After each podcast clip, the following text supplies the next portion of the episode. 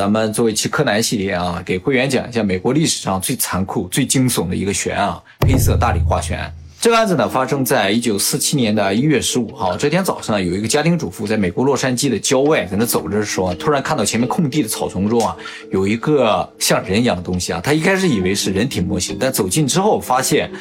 好像是个人，于是吓跑了之后，立刻到周围的一个民宅里边去打了电话报了警。警察赶到之后，发现啊，确实是个人。这个尸体是一名女性啊，一个最大的特点呢，就是她从腰部被拦腰截断啊，截成两段，就跟那个人体模型是一样。全身上下呢没有一点点血迹啊。后来调查才知道啊，犯罪嫌疑人呢把尸体的所有的血都放掉了，经过了仔细的清洗啊。而且最恐怖的是，死者呢从嘴角被切开了啊，一直切到耳根附近啊，两边都切开了，所以看样子特别像小丑。后来警方通。过指纹，立刻就确定了死者的身份啊！她是在好莱坞大道上一家夜店里工作的小姐，名字呢叫做伊丽莎白·肖特，年龄二十二岁。肖特是一个特别漂亮的女孩子啊，身高一米六五，体重五十二公斤啊，身材也特别的好，蓝色的眼睛，茶色的头发。她和当时美国所有漂亮女孩子都有同样的梦想，就是到好莱坞去成为一名女演员嘛。所以一九四六年七月份的时候呢，就从老家波士顿呢搬来了这个洛杉矶啊，没想到半年就遇害了。肖特家里边总共有五个姊妹啊，她排行老三。肖特的父亲呢，以前是做这个小型高尔夫球场地的啊，做这个生意的，所以家里是比较有钱的。他小时候呢，生活条件也是非常好的。但是呢，在一九二九年，也就是肖特特五岁的时候呢，赶上了这个美国的股灾啊，他家里就破产了，父亲也逃跑了。哎，母亲呢就带着这五个孩子住到一个非常小的公寓里面。那么由于生活环境的巨变啊，肖特很快就患上了气管上的疾病啊，并且在十五岁的时候呢，做了一次肺部的手术。由于他的肺和气管不太好嘛，所以就不能够在寒冷的地方生活。每当冬天的时候，他就独自一人呢离开家，到南方的迈阿密那些地方去生活啊。也正因为他这个生活不稳定嘛，所以高中的时候时候就已经辍学了啊。进入社会没多久吧，可能认识了一些不好的朋友，很快就学坏了，并且在一九四三年的时候，因为未成年人饮酒被抓了起来啊。所以警察是有他的指纹的，那个尸体的指纹一找就找到他了啊。那么后来呢，就是在一九四六年的七月份呢，他就到了洛杉矶，想有没有机会成为一个演员。于是呢，就在好莱坞大道上的一个夜店后面租了一间房子，白天呢就到这个剧院呐，或者是一些拍摄场地去看看有没有机会，然后晚上呢就在夜店打工啊。那么肖特最后的目击情报呢，就是在一九四七年的一月九号啊，也就是他被害前一个礼拜，他呢结束了一个短暂的旅行呢，回到了洛杉矶的住处啊。他去这个旅行啊，是和一个二十五岁的叫做罗伯特曼利的男性一起去的。这个男性呢是有家庭的。所以肖特呢，在那个时候其实是个小三儿啊。那么这个罗伯特曼利呢，是一个营业啊，所以这个曼利也算是有钱人啊。据曼利描述，他们结束旅行之后，肖特呢说他要去见一下他的姊妹，于是曼丽就开车把他送到了酒店门口。这个事情呢是有很多目击证人，当时酒店里有一些工作人员，还有周围饭店的一些吃饭的人啊，都看到了这一幕。这一幕呢，也就是肖特最后的目击情报了。一周之后呢，他就变成了尸体啊，这个被发现。那么这样一个惨烈的尸体被发现。之后呢，就立刻引来了大量的媒体和记者啊。当时的法律可能对于这个报纸也好，记者约束不是很大，所以呢，有些报纸直接就把肖特的这个尸体照片拍下来登在报纸上啊。而且呢，有一些记者在这个案件发生之后，立刻就去采访了肖特的母亲。那个时候，肖特的母亲还不知道他的女儿遇害啊。这个记者谎称说：“你的女儿啊，在好莱坞这个地方。”获得了选美冠军啊，所以我想采访你一下。他母亲就很开心去接受采访。记者呢就通过采访了解了很多肖特成长的经历啊，一些私生活一些事情。最后呢，这个肖特的母亲才知道他女儿被残忍杀害了。所以这些报纸还有记者，实质上对肖特的家人还有他的母亲形成了非常严重的二次打击啊。后来连续一个月吧，美国的报纸都头版头条在报道这个事情啊，不断的在深挖，而且呢把肖特说成是一个喜欢穿着黑色镂空连衣裙的，然后夜晚在好莱坞大。道上徘徊的这样一个非常神秘的女子啊，所以有些人就怀疑这个黑色大礼花就是从她穿的这个衣服得来的。但实际上，黑色大礼花这个名字的来历啊，说法不一啊。有的人呢说她在夜店里工作的时候就有有人已经这么称呼她了，而且呢，在当时有一个挺有名的犯罪电影啊，叫《蓝色大礼花》。有些人觉得可能就是从这个蓝色大礼花来的啊。不管怎样，反正现在这个黑色大礼花的名字已经是家喻户晓了，但是怎么来的没人知道。以上呢就是大概肖特的一生了。那么接下来给大家介绍一下。尸检的情况啊，法医在这个死者的直肠内啊，发现了一些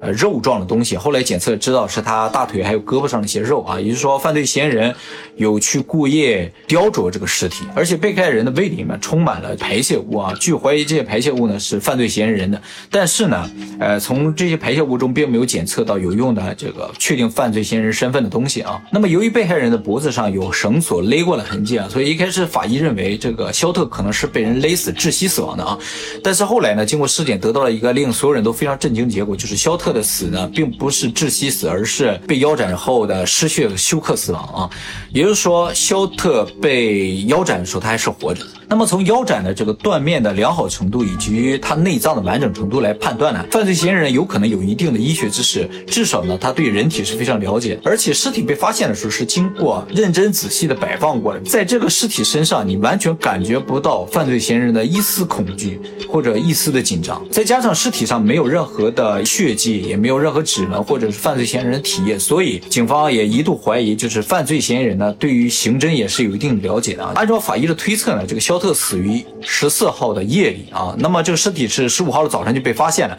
中间大概也就隔了六七个小时左右。那对于一个初犯或者是一个激情犯罪的人，应该没有这么多的时间去把尸体的血完全放干，然后把两半的尸体非常好的移到他想要放的一个地方，因为到现在也没有发现尸体是在什么地方清理的，可能距离非常遥远的地方。那移到这个地方之后，摆成一个他想要的形啊，这所有的步骤看上去都是那么的有条不紊，所以这个犯罪嫌疑人是极端冷血、极端没有人性的啊，感觉就是一个非常职业的杀人狂。那么后来警方在尸检中还发现了一个事情呢，就是肖特呢是有生理缺陷的啊，他不能够进行正常的生理行为。那么这样一个尸体状态还有尸检报告的话，就震惊了整个美国啊。但是由于肖特她是一个夜店小姐，所以她接触的人非常的广，而且我刚才也说了嘛，尸体是经过非常仔细清洗的，没有任何线索，所以。